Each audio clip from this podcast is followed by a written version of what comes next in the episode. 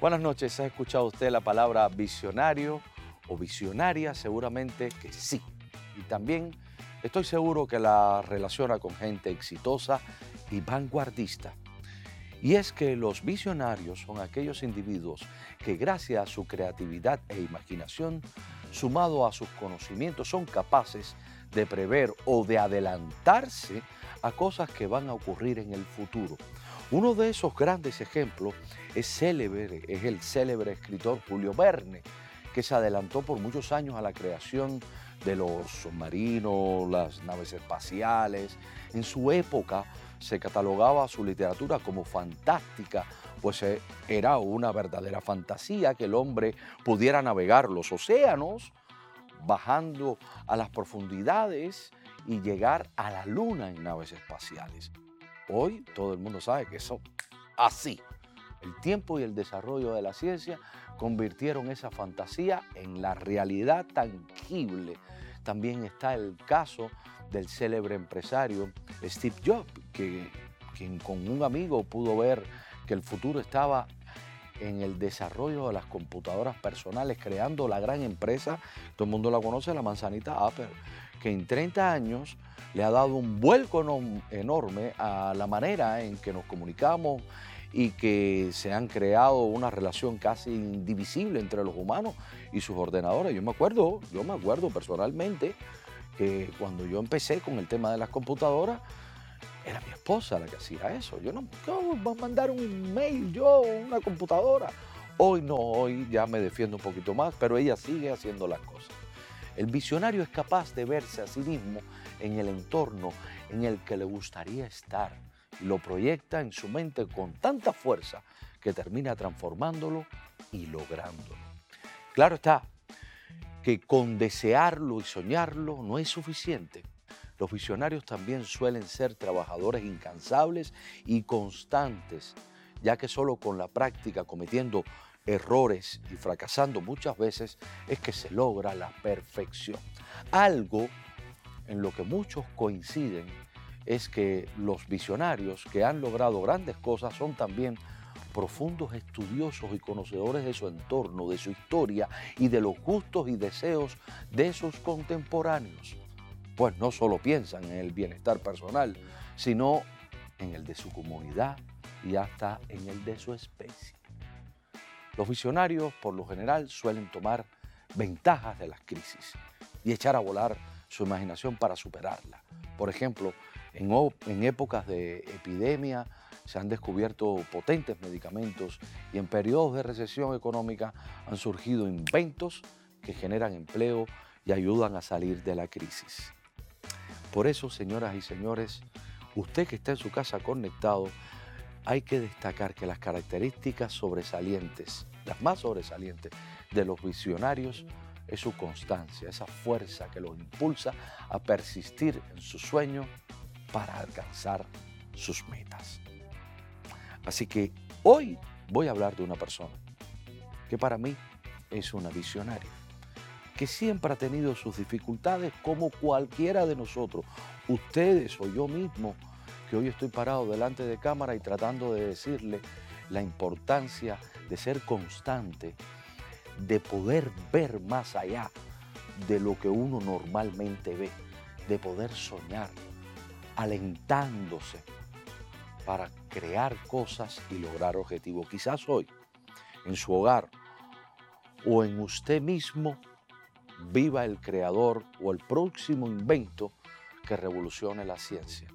Por eso, a todos los soñadores y visionarios, incluyendo a mi invitada de esta noche, les dedico este a lo cortés. Camínalo, Titi.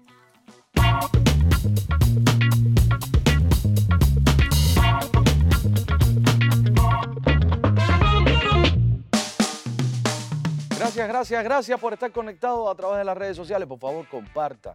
Les suplico que comparta porque es importante. Este tipo de programas no, se, no abundan en las redes.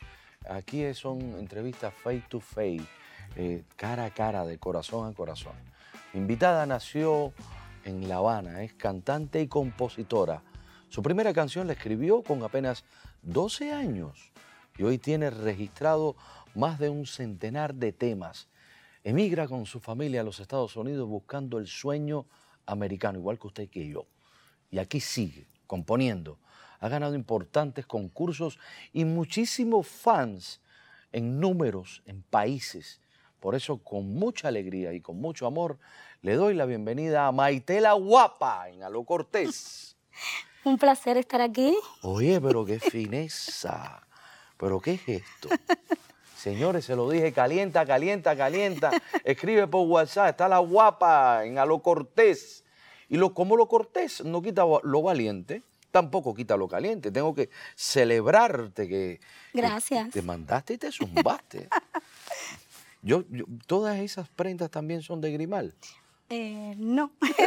eh, tengo que decir, mi amigo de VIP Joyería ah, bueno, me hizo este brazalete. Ah, mira qué bonito. Eh, es, un, es una patente que yo tengo que, que Ah, también. Sí. Em, em, yo tengo que empezar, por supuesto, desde, desde, desde el principio, pero siempre nos quedamos sorprendidos contigo. Tienes patente, eres empresaria, cantas, compones. De todo un poco. La mujer guapa. Sí. Es, vamos a empezar por ahí. Maite, ¿por qué la guapa? Guapo o guapa en cubano también es significado de arrojo, de valentía. ¿Te consideras una mujer del ambiente de la calle No. valiente o guapa? No, no, yo creo eh, valiente, eh, guerrera, luchadora, por eso es que me dicen la guapa. También por mi primer tema que hice eh, en el año 2012, que fue donde gané premio en Italia, y ahí se, todo el mundo empezó a decirme guapa para aquí, guapa para allá, y no me lo podido quitar. ¿Y cómo, y cómo decía ese tema? Eh, guapa, era, se llamaba así guapa. Sí, sí, yo me acuerdo en el Que dice, 2012. andan diciendo por ahí que soy una soñadora, pero lo que yo no sabe es que me mantengo siempre sola. Sí, sí, sí. No, no, no. Yo, yo te vengo siguiendo tu carrera. Igual Sí, que. amigos de muchos años. de- de muchos te años. agradezco, tú sabes que siempre me has apoyado en todo. Me acuerdo mucho el día que me paraste en la calle. ¿Te acuerdas ese día? Que me dijiste, párate ahí, hoy tú me cantas. Y te canté en Y un- ese día fue eh, el- la vez que hicimos la inauguración de la televisora mm, Telemiami. Correcto. Y fue en Casapanza. En con Casa Tony. Panza con Tony, que le mandamos un beso. Oye, saludos a Tony Casapanza, nuestro gran y estimado amigo de, de los años. Eh, cada- mi- mira, eso es algo bonito. Cada vez que hablamos de al- alguien conocido, alguien que tuvo que ver con, de alguna manera con el apoyo, no solamente tuyo, mío, sino de muchos artistas, Correcto. eh, hay, que hacer, hay que hacerlo bien. Saludos, Tony Casapanza. Sali- Saludos, Tony. Besitos. Oye, guapa, entonces eh, eh, lo del el tema de, de que te llamen guapa es precisamente por ese tema, pero también tú te, r- te, te miras al espejo y estás convencida de que tú eres una mujer valiente y guapa. Correcto. He tenido, he pasado por muchas situaciones en la vida y gracias a Dios estoy aquí, no me caigo, voy para adelante. Eres una mujer que consideras que un resbalón no es el fin de nada. No, voy para adelante sin miedo y sin ningún tipo de... Ha- Hablando de ese tema que compusiste eh, a los 12 años, ¿cómo se llamaba? ¿Qué tema Eh, era? la madre, un tema de la madre, eh, muy bonito que hice cuando tenía 12 años. Siempre compuse y cuando llegué aquí a los Estados Unidos, lo primero que hice fue eh, registrar mis canciones en Washington, D.C., eh, que me ayudó una señora eh, muy amiga que me, me guió y me dijo dónde tenía que registrar mis canciones. Bueno, tuviste ese apoyo. Tuve ese apoyo. ¿Cómo de- llegas a Estados Unidos? Llego a Estados Unidos gracias a Hermanos Rescate Internacional, Oasis. Zuley Peña, te mando un beso. ¿Sí? Sí, eh, ella... Era, eh, ¿Viniste como balsera? no, vine por preso político. Sí. Y Oasis eh, estaba en el aeropuerto esperándome y nos dieron mucha ayuda aquí. Y nada, y siempre nos han, apoya- no- nos han apoyado. Todo. ¿Hace cuánto tiempo llegas aquí a Estados Unidos? Yo vine en el año 99. Vos. en el año 99 y a como en el 2012 fue que decidí a, a registrar todos los temas y Pero a ver, eh, esa parte humana, cuando llegas aquí, ¿llegas sola o ya? no, llego, llego con mi niña más pequeña y el padre de los niños y, y- y el esposo de mi mamá. Vinimos tú sabes, eh, primero la familia y después vino mi mamá atrás. Ya. Te reúnes con todo el mundo aquí y empiezas a trabajar inmediatamente en el mundo del arte o, o te especializas en... No, ahí vamos. Llegué aquí para que todos conozcan mi historia. Eh, me puse a vender flores en una esquina. ¿Cómo? Vendí flores en una esquina, no me da pena decirlo. No, pero eso está bien, eso está bien. Vendí flores. eso es también un sinónimo de éxito de la gente que empieza con humildad desde el piso y llegas a ser lo que eres ahora. Que hay, por cierto, hay bastante billetico, billullo, dinero detrás de todas las producciones que hace La Guapa. Sí. Ahora, empiezas a vender flores, ¿en qué esquina? en la 37 y la 12 de Jayalí estaba mi mamá ahí, mismo y yo vendía flores en una esquina. pero vendía flores cantando. Ganaba bastante dinero. Pero, cantabas como la violetera. Eh. No, no, no, no. Vendía flores. Eh, pasó un contratista por ahí en ese tiempo y que me compraba flores todos los días. Yo tenía el, sueño mío era comprar casa. Sí. Y en aquel entonces, pero yo decía, bueno, no puede ser porque estoy acabada de llegar, tengo que esperar un poco, ¿no?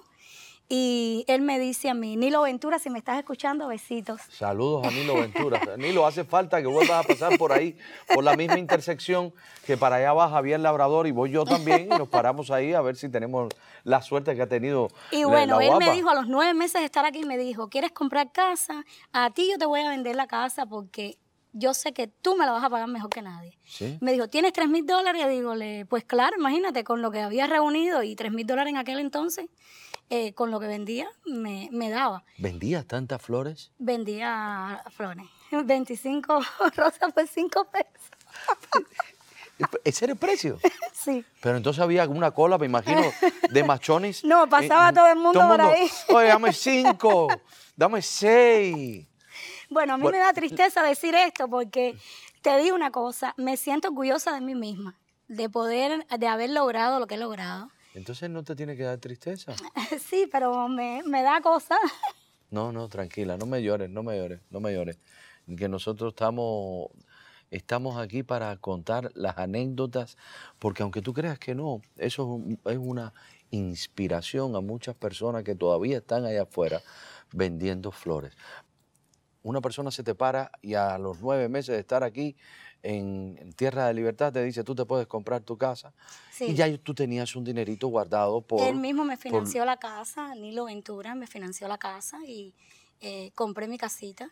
Eh, me acuerdo en aquel entonces en 110 mil dólares, la vendí por 367 mil. Pero y, es, siempre ha vivido en ti una empresaria también. Sí, sí. Eh, me gusta mucho la matemática, los números.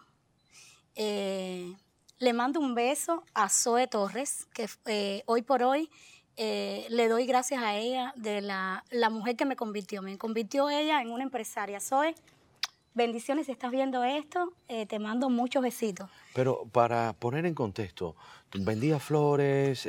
ya después que vendí las flores. Te iba bien porque la gente pasaba y decía, ay, qué guapa es, y te compraban flores. Correcto. Dejé eso, compré mi casita y me fui a trabajar con Zoe eh, que fue la que me enseñó todas las matemáticas. Me gradué, me gradué como Loan Office en el mundo de lo que es la industria de finanzas.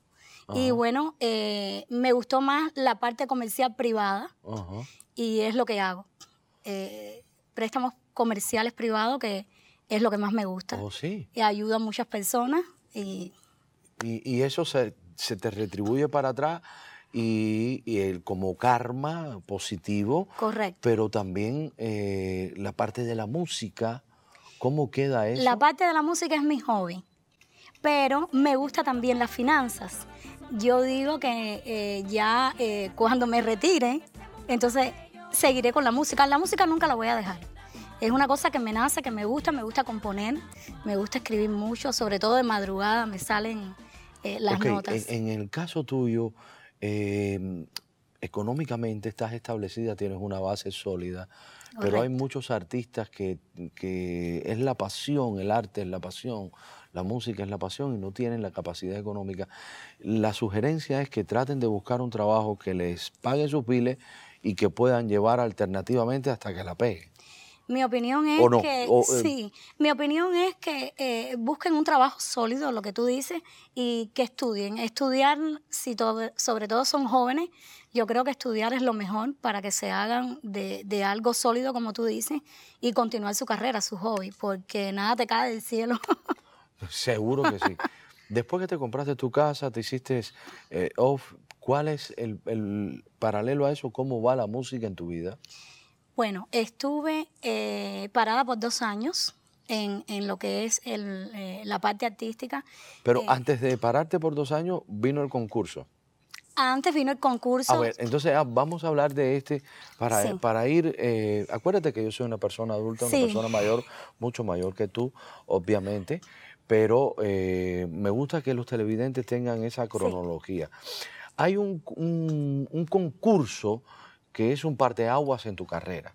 El concurso de compositores de Monitor Latino. de monitor latino. cuéntame, correcto. cuéntame cómo llegas a ese concurso. Bueno, eh, yo registré unos te- los temas que ya tenía registrado ya, vino ese concurso y los mandé para Los Ángeles. Ahí estaba Monitor Latino y entonces me invitaron a la convención, fui seleccionada eh, como mejor compositora. Están en Google y todo, todo registrado. Sí. El resumen de mi vida, eh, eh, Que te perdone Dios, fue uno de los temas que ganaron. Estaba Claudia Brad allí. Oh. Eh, eh, había muchos artistas, eh, Joan Sebastián, que en paz descanse, Marco Antonio Solís, Y, y- y cuando llegas ahí. Jenny y- Rivera. Y estás. Con todos, estaba con todos ahí. Estás con o Dali. García, ¿te acuerdas de los Dali García, la Sí. tetoncita? Ella, muy cómica, me ayudó muchísimo, compartimos, la verdad que la pasamos súper, súper pero bien. guapa, de vender flores en una esquina de Miami A todo esto, a todo eso, cuando llegué, ¿en qué tiempo pasó eso? Bueno, eso para mí eh, fueron años, eh, fueron años eh, bien duros y a la vez alegres porque me probé yo misma como persona. Eh, no, no escondo nada, digo todo al público. Me vi hasta en la calle con mis hijos. A mí no me, no me. es, Después de ganar el concurso. No, no, no, no, no. Antes, antes, Antes. de todo eso. ¿Con tus después hijos? que, ¿Con tus sí, hijos? porque después que yo me divorcié, después que yo vendí mi casa, Ah, que bueno, me mudé. tuviste me un di- divorcio. Tuve un divorcio y entonces Ahí hubo tumbadera. Ahí tú, ahí caí, pero como la guapa me voy a levantar. no sé cómo estoy aquí hoy. No Es- por yo el- creo que son cosas de Dios. Dice mi papá que yo tengo eh, la luz de Dios en mi cabeza. Bueno, ve- eso existe. Existe, mira, existe la buena energía, existe el karma, existe la bendición, existe el decreto, pero además existe con lo que tú vienes. Por eso eh, eh, yo que me siento bendecido también y con mi familia, cuando hablo con mi esposa, le digo siempre eso. Nosotros tenemos nuestros propios ángeles. No importa lo que pueda pasar a nuestro alrededor, no que siempre vamos a salir adelante. De hecho, mi hijo, cuando ha conversado, tú sabes que los hijos son los peores jueces. Porque los jueces, lo- los hijos son jueces, eh, fríos, y, te- y te dicen las cosas tal cual. Sí. Y ahí hay también hay que tener un valor de recibirlo. Y mi hijo me dice eso, papá, una de las cosas que yo más admiro es eso, que ustedes se levantan, no importa las veces que te caigas, sino las, ve- las veces que te levantas. Y eso fue lo que hiciste. Ganas el concurso. ¿Qué pasa después? Después que gano el concurso, ¿Joan Sebastián no te disparó? no, no, no. Estaba Maribel Guardia ahí en Ah, no, porque yo sé, yo sé que Joan A mí me encantaban sus descanse, canciones. eh, eh, eh, Disfruté era- mucho ahí cerquita de disparador, tenía un gatillo alegre. No, no, no, no, y, no. y- y- y manejaba esa línea tuya. No. Maribel Guardia y demás. Bueno, pues para contestarte la pregunta, después que vengo de allá, eh, mi- el productor que me cogió para hacerme todos los temas, Byron Ramos, muchos besitos, hace rato no lo veo. Sí, pero has repartido un montón de besos aquí. Eh, eh, y entonces eh, eh, produz- produje ese, él él me produjo ese disco. Y nada, Carlos Manuel fue el causante de que yo me metiera en la, en la Oh, música. ¿sí? sí, muy amigo mío, lo quiero mucho. Él me ayudó con la música, me llevó a donde Byron. Y entonces, Y entonces, bueno, ya fui rodando y rodando, como ruedan todos los artistas. Y ven para aquí, ven para allá, hasta que ya, gracias a, Dios, estoy aquí, que creo que sea No, el lugar mío. no ¿me llegaste a tu casa. Llegué a mi casa, que es esta. Llegaste a tu casa. Sí. Pero eso vamos, vamos a profundizar porque quiero que me hables de los dos años que tuviste lamentablemente un impasse en tu carrera musical donde muchos, incluyéndonos nosotros mismos, nos preguntábamos dónde ha estado la guapa. Vamos a una pausa, comercial y regresamos enseguida. Hasta yo se me está enredando la lengua con la belleza, el encanto y la dulzura de la guapa. Aquí, en Alo Cortés.